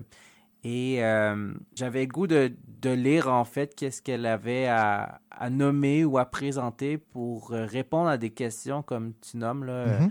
qui lui ont été posées à travers le temps. Et c'était aussi, euh, je voulais aborder ce livre-là étant donné qu'elle est décédée là, tout récemment. Pour moi, c'était de revoir en fait son parcours, de mieux la comprendre, mieux la saisir. Et euh, ce livre, en fait, me fascinait parce qu'elle répond avec humilité, avec un regard vif, mais aussi euh, clair et, et- et je pourrais même dire euh, éclairé OK. sur certains enjeux comme tu nommais et la manière qu'elle répond à ces questions-là, euh, qui sont des questions en fait qui, je pense, pour une autrice euh, qui est membre euh, d'une des, des communautés des Premières Nations, qui lorsqu'elle prend ou quelqu'un prend parole, pour beaucoup de personnes, on, on voit ça comme euh, une vision ou euh, une prise de parole pour représenter finalement différentes pensées, différents points de vue, différents regards sur les, les situations. Et elle, la manière qu'elle y répond, je trouve, c'est autant original que respectueux parce qu'elle décide de, de le faire avec euh, des courtes histoires pour expliquer euh, son regard sur ces questions-là. Ah, c'est intéressant ça. Et euh, cela m'a vraiment euh, plu. Et euh, je trouve aussi que c'est peut-être intéressant pour les personnes qui veulent aborder des thématiques sans nécessairement passer par les essais pour euh, discuter du colonialisme, de, la, pertinence du regard ou de l'autodétermination qu'on doit accorder aux, membres de- des Premières Nations qui, sont euh, légitimes et qui aussi vivent des réalités qui sont complètement différentes des nôtres. Et je pense qu'aussi pour approcher cette autrice-là, ça peut être intéressant de plonger dans ce livre-là, étant donné qu'on découvre sa personnalité, mais aussi qu'on aborde des sujets par des réponses claires mais courtes à travers ses textes, qui sont en fait aussi des, thématiques ou, des réponses qu'on retrouvera à travers ces différents romans. Et je pense que c'est peut-être un livre à offrir aussi, étant donné que c'est des courtes histoires, des courtes réponses. Mhm. Alors, ça permet là, en même temps de mieux comprendre des enjeux sans nécessairement euh, être obligé d'approfondir et euh, d'aller fouiller et de finalement, des fois, avoir peu de réponses. Parce que là, elle, de la manière qu'elle elle est présente puis qu'elle répond, c'est de manière franche, c'est de manière allumée, c'est de manière aussi euh, subtile parce qu'elle elle donne pas nécessairement juste son opinion. Je trouve que la manière qu'elle l'apporte, c'est beaucoup d'une manière euh, comme une confidente qui viendrait là à, à- suite à, à une réflexion, proposer sa confidence par la suite et juste nommer en fait peut-être des, des zones d'ombre ou peut-être des points aveugles que, que lorsqu'on pose des questions qui, qui touchent des enjeux aussi euh, dramatiques mais aussi euh, importants de, l'histoire, ben, qu'on n'est pas nécessairement des fois qualifié pour comprendre tous les aspects et la complexité de, de- de ces enjeux-là. Sur la quatrième de couverture, on peut lire L'autrice remet les pendules à l'heure quant à certains mythes canadiens, entre autres celui voulant que le Canada soit une société multiculturelle modèle. Ces textes n'écartent jamais son expérience de femme, de leader des Premières Nations, de mère et de grand-mère. Exact. Et c'est exactement pour ça que je pense que ce livre doit être partagé, lu et discuté, en fait. Elle est décédée, Lee Miracle, en novembre 2021, à l'âge de 73 ans. Alors, euh, à lire absolument si on veut mieux comprendre la réalité autochtone, on pourrait dire ça? Oui, exact. Et, et même avoir un, un, regard sur une figure importante de la littérature autochtone et sur cette femme là, qui a marqué plusieurs personnes, mais aussi qui, euh, par ses, euh, ses, romans, a été capable aussi d'aborder des, des, thématiques, mais aussi la mythologie les, et, et, le monde, en fait, le monde complexe, mais le monde fascinant des, des, des membres des Premières Nations. D'accord. Alors, ce livre, c'est 13 conversations. Lee Miracle, traduit de l'anglais par Anne-Marie Régimbald. C'est chez Varia Prose de combat. Merci Guillaume. Merci René.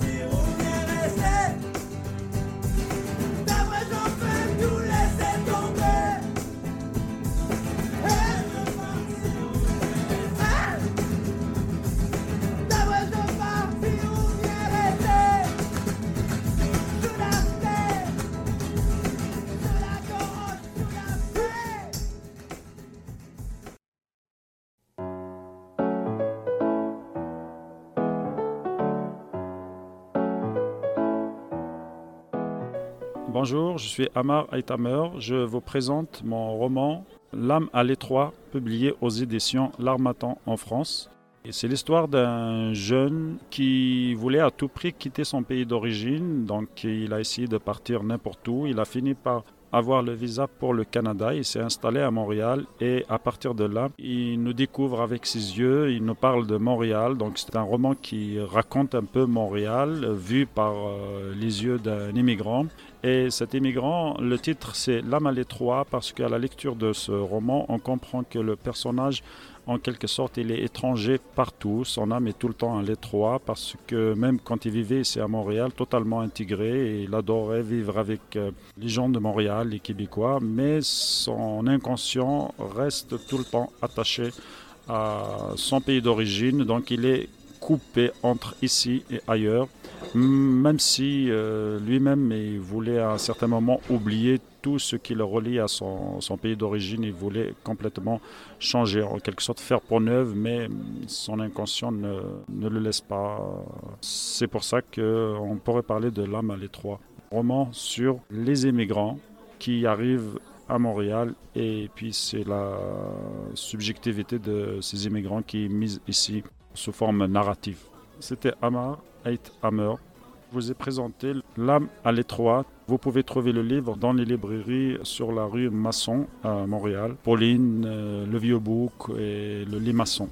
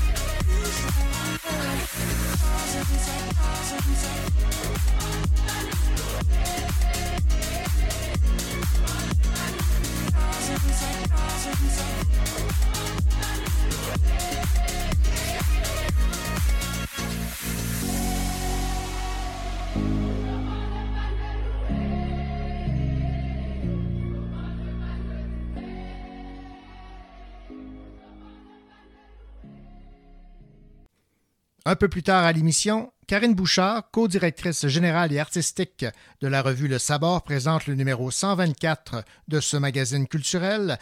La thématique choisie pour ce numéro, Carrefour.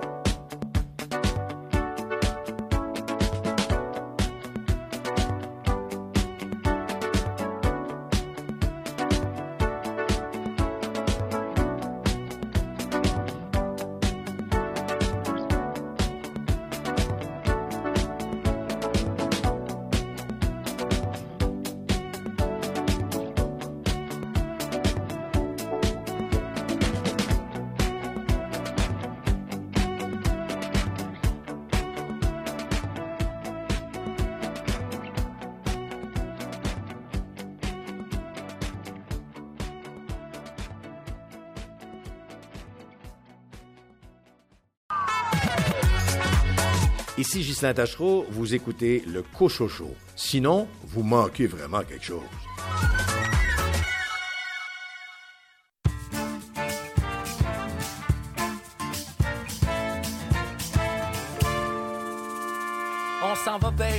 Le gros poisson, mais faut se dépêcher, y a des millions d'hameçons. C'est la guerre, ça de l'air, tu peux faire bien de l'argent. Dans la mer, les salaires sont vraiment intéressants. C'est le bain quand tu y penses, des requins de la finance. Quand ça va bien, tu dépenses, mais quand t'as moins de créances, tu te mets à emprunter les mauvais vers du banquier. On aurait dû s'en douter.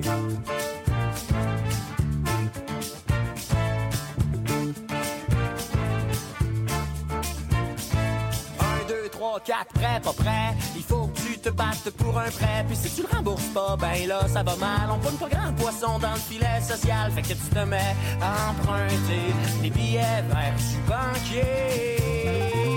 Ça, c'est une mauvaise idée. Parler d'argent, c'est pas toujours évident. hein, hein, hein. Mais hein, les riches s'empiffrent et la classe moyenne s'en fiche. On s'en crisse. Ici, les pauvres sont poursuivis par les pauvres.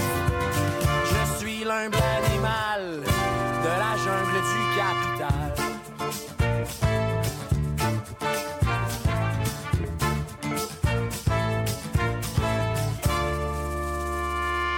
Chasser l'ours, t'as misé à la bourse, mais t'as pogné la frousse, t'es parti à la course. Quand t'as vu la tribu des trous de cul qui t'ont arraché un œil pour t'implanter un portefeuille, à ce quand t'ouvres les yeux, tu ne vois plus le ciel bleu, mais l'enfer vers des bonnes affaires, fait que tu te mets à pleurer dans la forêt du banquier. On aurait dû s'en douter.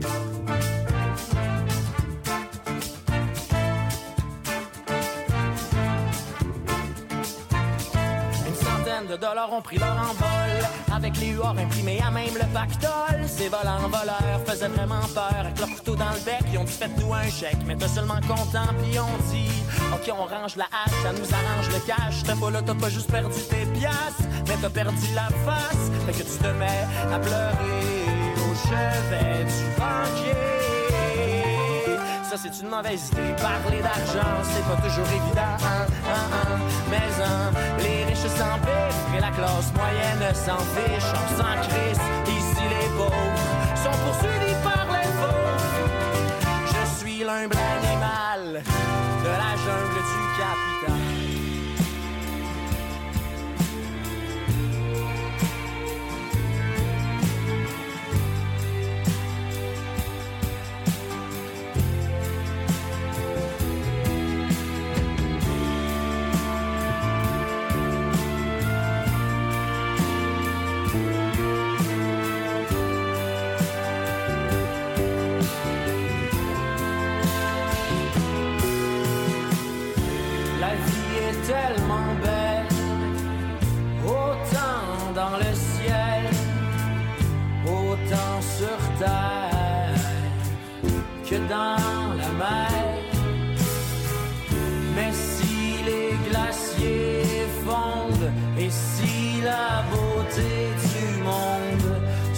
se fait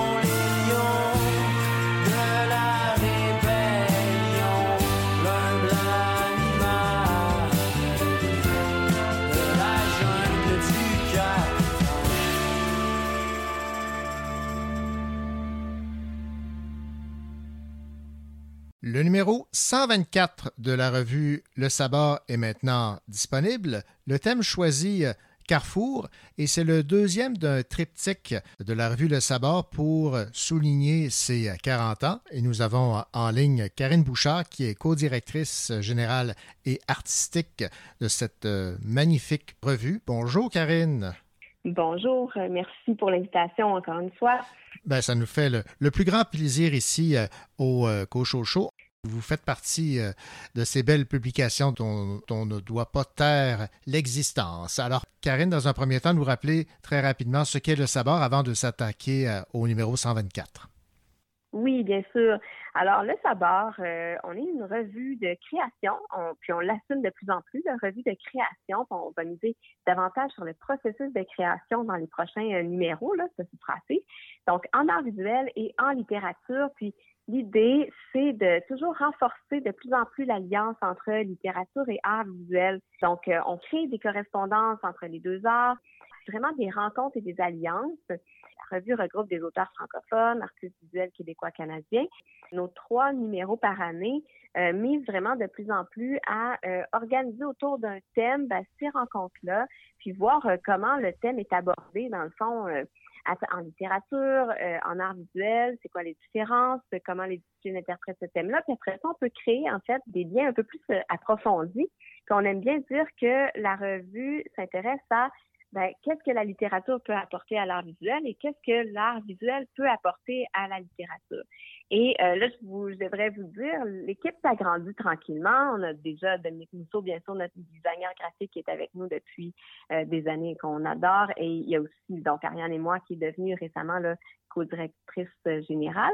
On a Anne-Marie Duquette euh, qui est adjointe à la direction et nos stagiaires Laurence Thériault et Florence Desauniers. Et donc euh, voilà, donc nos derniers numéros, c'est toujours autour d'un thème là, pour euh, rappeler. Donc c'est toujours autour d'un thème, un seul mot. Euh, les derniers étaient suture, euh, cellule, monument. Et le tout dernier avant Carrefour, c'était rhizome. En fait, on a pensé le numéro 123 rhizome, le numéro 124 Carrefour et le numéro aussi 125, le prochain poste, euh, dans l'idée d'une continuité. Euh, donc, rhizome, on parle de l'idée du passé, les racines, qu'est-ce qui nous reliait au passé. Carrefour, ben, on est dans le présent, on est dans la jonction, on est au, au- justement au milieu de quelque chose. Et le 125, ben, on se tourne vers le futur. Et euh, justement, donc ça, ça reprend un peu, euh, disons, rhizome était, était aussi pour faire un hommage à toutes les 40 ans passés. Il y a eu beaucoup euh, d'auteurs, autrices, euh, directrices, directeurs littéraires, euh, qui sont passés au Sabord. Donc, c'était un peu pour leur rendre hommage. On a rendu hommage à Denis Charland, entre autres, qui s'est beaucoup impliqué en tant que directeur euh, artistique au Sabord. Et euh, au Carrefour, en fait, ben, on, rend hommage au présent. Donc, euh, vous allez voir, même Ariane Gélina est quand même, est quand même très présente dans le numéro.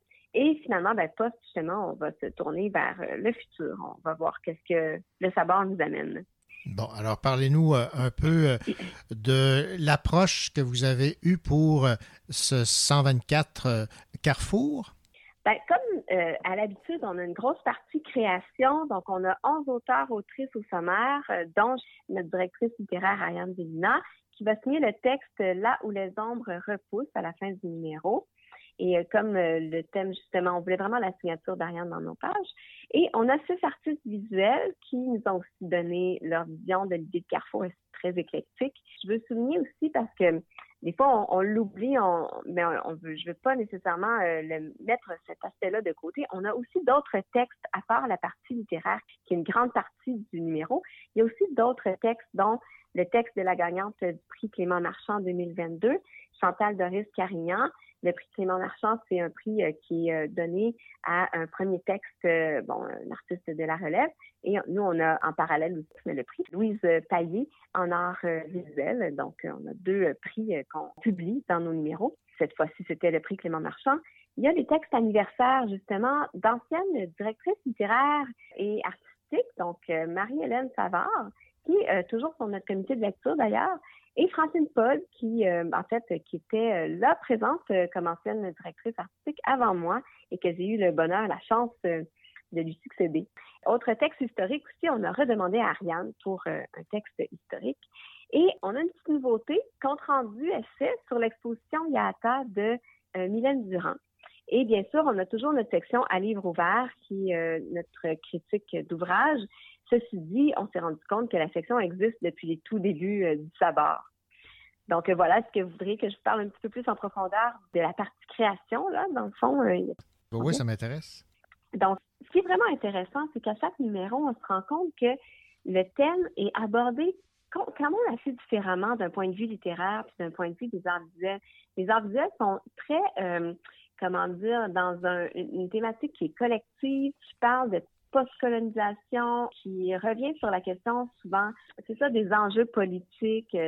Et euh, souvent, en création littéraire, on revient sur beaucoup sur le corps, sur la notion de corps, de l'intime. Et donc, c'était vraiment une réflexion qu'on s'est fait avec Ariane euh, récemment. Donc, euh, au niveau de la création littéraire, on a donc plusieurs formes au sommaire, poésie, prose, prose poétique. Donc, euh, on a magie et solitude, on a des atmosphères interstitielles. On parle aussi dans les textes de décisions vitales fondamentales. Il y a des thèmes qui rejoignent la notion de nœud et on fait bon des alliances entre euh, bon des rencontres entre territoire, paysage, eau, terre, euh, air, feu. Donc ces liens-là. On parle du carrefour d'un point de vue organique. On va jusqu'à parler des cicatrices de la maladie, mais on parle aussi du carrefour en termes d'attente, euh, d'abandon, de renoncement, jusqu'à des textes qui vont aborder la respiration des algorithmes. Donc, euh, le numéro débute avec le texte Fatum de Raphaël Béadan, de la littérature de l'imaginaire. Ensuite, on a Réunir les paysages de Hélène Laforêt et Tina Lafitte-Ratin. Eve Nadeau qui signe le texte Mélancolie ou Aspiration. Samuel Lapierre en poésie qui signe le texte La visite. On a un texte très poignant, euh, Demeure fétale de Laurence Primo. Nos trajectoires de Joanie Lemieux et on termine euh, la partie création avec Crosser le silence de Rosalie Trudel en poésie. Et euh, bien sûr, la dernière et non la moindre, Ariane Zélina qui complète le numéro avec Là où les ombres repoussent, qui est en mémoire de Georges. En création visuelle, en fait, bien sûr, on, on choisit toujours dans nos numéros des œuvres d'artistes actuels, émergents ou établis. Donc, euh, et là, à chaque fois, hein, on présente cinq œuvres environ par artiste, euh, par numéro. Et on s'assure toujours là, de mettre en valeur euh, des médiums variés. Là, on a beaucoup d'installations dans ce travail-là. En page couverture, on a Mathieu Cardin, justement, qui est une œuvre tirée de son installation What the Frog's Eye tells the Frog's Brain. Qu'est-ce que l'œil de la grenouille dit euh, du cerveau de la grenouille, qui provient d'un texte scientifique. Et donc, euh, c'est vraiment euh, l'idée là, des circuits, tout ça. Cette œuvre-là, spécifiquement, est en page couverture, mais on revoit l'œuvre de Mathieu Cardin, bien sûr, à travers nos pages. Et euh, le numéro commence officiellement avec euh, les œuvres d'Arcadie Lavoie-la-Chapelle. Donc, on a un projet d'installation et de performance. Le travail que l'on rêve gratuit, qui avait été présenté euh, à Vox dernièrement. Et ensuite, on a de la euh, performance euh, Victoria Stanton qui travaille sur le repos comme résistance. Donc, euh, euh, autre chose complètement. Cour El- euh, del Rosario, qui est une artiste sculptrice, qui, euh, là, on a plusieurs œuvres d'elle, dont Tendre aux morts. On a une artiste, ça c'est rare en fait qu'on on publie ces œuvres-là, une œuvre qui est plus en lien avec euh, le jeu vidéo Cook Your Way de Henrik Lagostera. Et on termine par euh, une œuvre en recherche-création qui s'appelle 4 par 4 Ceci n'est pas une voiture d'Emmanuel Lichat. Ça fait vraiment le tour et chaque euh, œuvre, chaque euh, œuvre littéraire, bien sûr, dialogue avec euh, une œuvre visuelle. Donc, c'est toujours le concept à chaque fois. Et pour le, le 125, vous êtes déjà en mode production, j'imagine. On est en mode production. Il va probablement être question, peut-être, d'afrofuturisme, peut-être, d'interrogations qu'on a sur le futur d'un point de vue général, qui va peut-être nous aider, nous, à se poser des questions sur euh, le futur du savoir. Euh, le numéro 125 va aussi être accompagné, ou en tout cas, je ne sais pas si euh, c'est lui qui est accompagné ou c'est l'exposition qui va être accompagnée. Bref, on a une exposition en parallèle qui s'appelle Archiver le futur. Et euh, donc, euh, le vernissage devrait se faire en même temps que la sortie du numéro le 23 septembre, mais on aura bien le temps d'en reparler, là, probablement, dans une autre euh, entrevue. Je peux peut-être dire déjà, là, en primaire, qu'il y a quatre artistes, auteurs, autrices, là, établis de la relève qui travaillent euh, à l'exposition avec nous, qui fouillent nos archives, qui viennent en résidence au bureau. Et ça, ça va être comme ça tout l'été. Simon Brown, Isabelle Gagné, Gabriel Mondor et Maude Pilon. Donc, on leur a demandé vraiment de fouiller nos archives pour euh, trouver là, des idées, pour trouver qu'est-ce qui était le sabar là, dans le passé. Ça promet, ça. Et cette exposition, c'est prévu pour le mois d'octobre, si je ne m'abuse. Exact, ça va avoir lieu à la Galerie d'art du Parc tout le mois d'octobre, en fait du 23 septembre au 23 octobre. Et là, pour l'instant, les artistes vont être en résidence euh, dans deux lieux, donc à l'atelier euh, Silex et à l'atelier Presse Papier cet été. Et euh, ils vont travailler vraiment en collaboration. C'est c'est un travail euh, où est-ce que justement nous, en tant que commissaire, euh, moi et Ariane, on travaille vraiment de pair euh, à faire ressortir des choses du sabord. On se rend compte, par exemple, que oui, il y a eu plusieurs personnes importantes, dont Guy Marchand et Jean Laprise, Denis Charland dont j'ai parlé, mais aussi Rita Pinchot, Marie-Hélène Savard, Louise Trépanier, adjointe administrative pendant des années. Donc, on fait ressortir d'autres voix, peut-être, que ce qui avait été mis en valeur jusqu'à maintenant. Et euh, voilà, on va devoir se poser des questions sur qu'est-ce qu'on conserve du passé, qu'est-ce que qu'est-ce qu'on ne conserve pas. Donc, c'est tout un beau défi pour cet été euh, pour nous. Ben voilà, on dit choisir, c'est renoncer. Exactement, c'est ça. Va falloir renoncer pour choisir. Ça va être vraiment déchirant. Puis, ben, en fait, euh, on vous laisse en suspens, là, mais on a déjà prévu les autres thèmes pour l'année d'après et on va focaliser beaucoup sur le processus de création. Donc, Ah. euh, à voir prochainement comment ça, ça va se développer. Hmm, ça promet. Karine Bouchard, co-directrice générale et artistique de la revue euh, Le Sabord, merci beaucoup. On parlait donc de ce, de ce numéro 124 qui euh, est maintenant disponible avec euh, comme thématique Carrefour et je, je me répète, mais bon 40e anniversaire. Ben, un gros merci. Et puis, euh, on vous invite à, vous, à nous suivre sur les réseaux sociaux. Tout est là. On va avoir un site web qui va être lancé euh, au même moment, en fait. Ah ouais, Euh, wow. Voilà. Donc, euh, à nous suivre cet été. On, on est dans le, le travail et puis on vous revient plus euh, en octobre prochain. Merci, bravo, au revoir. Merci. Au revoir. Y a bien du monde qui grouille dehors, malgré l'hiver qui fait son smat. Si un soleil, il brille pas fort. J'aime la lumière, c'est un peu plate. Coudon, ça va-tu mal dans le monde? Ou ben y a juste moi qui capote? C'est peut-être bien parce que j'ai plus de blonde que la vie a l'air pas mal moins hot. C'est à cause de mon répondeur. Y a absolument rien sa cassette. Elle dit qu'à soir dans mon petit cœur, il fait frais. Y a des tracteurs partout dans la rue. Ils vont les mettre la neige ailleurs. Ça sert à rien, ils vont être déçus. Ça fait même pas plus de chaleur. Hier, j'ai rencontré un pauvre. Il vit dans la rue, plus rien pantoute. Il m'a dit une phrase, j'ai trouvé drôle. La vie c'est court, mais c'est long des petits bouts. C'est à cause de mon répondeur. Absolument rien sa cassette. T'as dit qu'à soir dans mon petit cœur, il fait frais. J'ai jamais dit je t'aime tout court. J'ajoute toujours quelque chose après. C'est comme ça qu'on voit si on est en amour. Je t'aime beaucoup, ça fait moins vrai. Peut-être qu'il neige, peut-être qu'il pleut. L'hiver est même pas sûr de lui. Il fait comme moi, il est aussi peureux. Dans le fond, l'hiver, c'est mon ami. C'est à cause de mon répondeur. Absolument rien sa cassette. A dit qu'à soir dans mon petit cœur, il fait frais. À soir, c'est mon anniversaire. Ben oui, Gordon, j'ai 35 ans. Je sais, je le sais, j'en ai pas l'air. J'étais encore plus jeune par en dedans. Ouais, ben l'amour, la mort, pis tout. C'est des questions trop grandes pour moi. Pis à part de ça, le monde entier peut juste savoir combien ça coûte. C'est à cause de mon répondeur. Y a absolument rien sa cassette. T'as dit qu'à soir dans mon petit cœur, il fait frais. Si j'ai pas le goût d'aller vous voir, vous autres qui dansez comme le feu, c'est pas parce que j'aime pas vos histoires. J'étais un peu jaloux de vous voir heureux.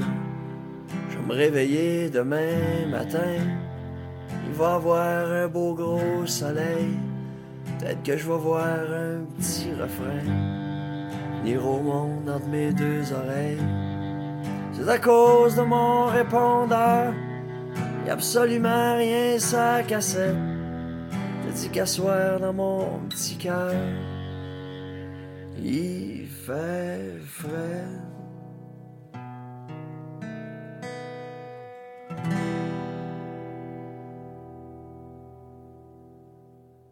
Votre émission littéraire tire déjà à sa fin. Ici René Cochot. Au nom de toute l'équipe, nous espérons bien sûr vous avoir euh, allumé sur certaines lectures qui pourraient agrémenter vos euh, prochaines journées.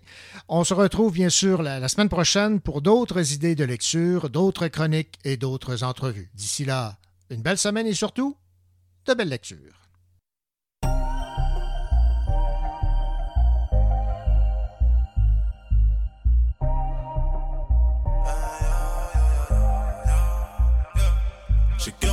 Toujours sur le chantier. Les pupilles style la drogue et je veux plus penser. L'arme brandie, je suis venu récolter toute la maille. Sombre bandit, je veux faire du sale toute la night. J'ai cœur de pirate toujours sur le chantier. Les pupilles style la drogue et je veux plus penser. L'arme brandie, je suis venu récolter toute la maille. Sombre bandit, je veux faire du sale toute la night. Sombre dans le texte, on fait du salvé. L'inspecteur est ravi, police en bas chez lui. Mais son cache à l'abri car c'est qu'il va prendre longue vie.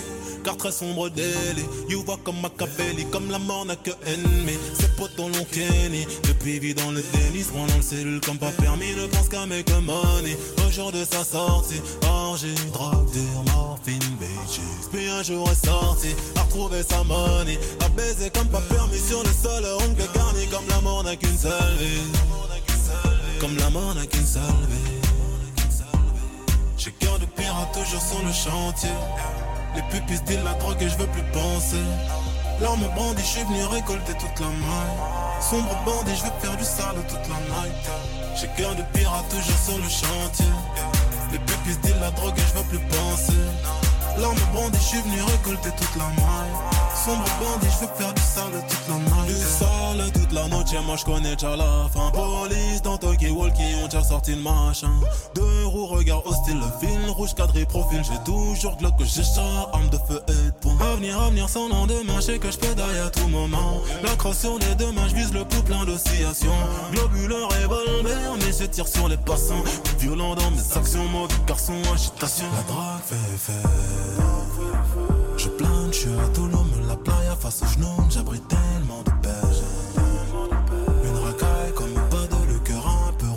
tu fais semblant de m'aimer.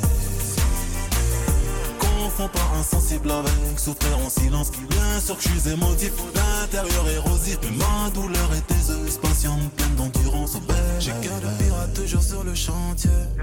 Les pupilles se disent la drogue et je veux plus penser.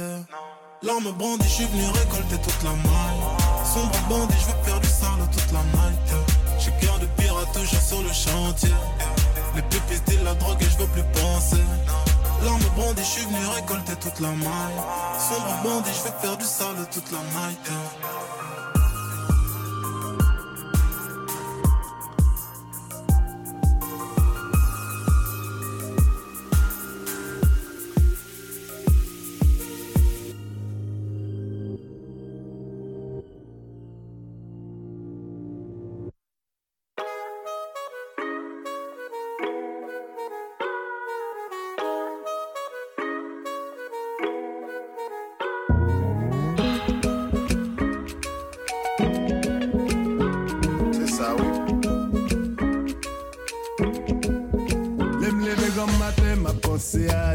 tèt mwen li rete m pa ka liberil Nou kone se mèm nou mèm nou fin konekte Se chita pou nou manje n pa ka jen prese Si josi m bare lè ou paske mè sou roun Nan deze ma vin kote ou pou nan l madiga Jan nou wè kon nou de yon mè zot nan de zot Nou toujou mache pou n wè pou n ka wè pik lè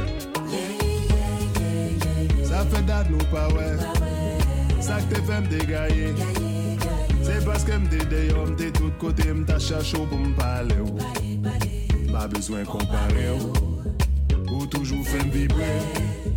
Mwen kone sa fe dat Mwen te pati konya mwen fin toune. Te kon bagay pou m regle. Konya tet mwen range Pim leje kon papye.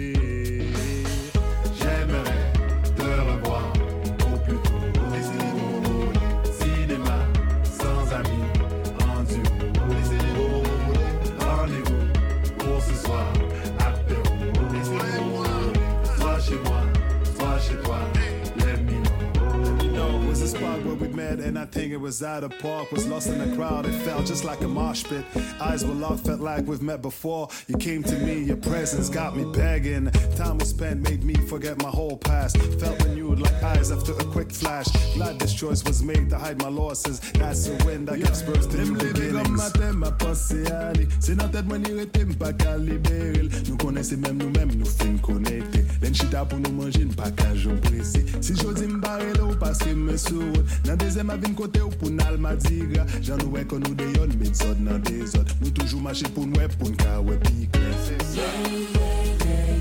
Sa fè dat nou pa wè Sak te fè mte gaye. Se paske mte deyon mte tout kote mta chachou pou mpale wè Mba bezwen kompare ou toujou fèm vibre. Mwen konen sa fè dat mwen te pati koun ya men fin toune. Te gen bagay pou mwegle bien tête moi rangé Bien me léger qu'on papier. J'aimerais te revoir Au plus tôt. Des éléments Cinéma, oui, sans amis Mais en duo, des Rendez-vous pour ce soir Apéro, des éléments Soit chez moi, soit chez toi.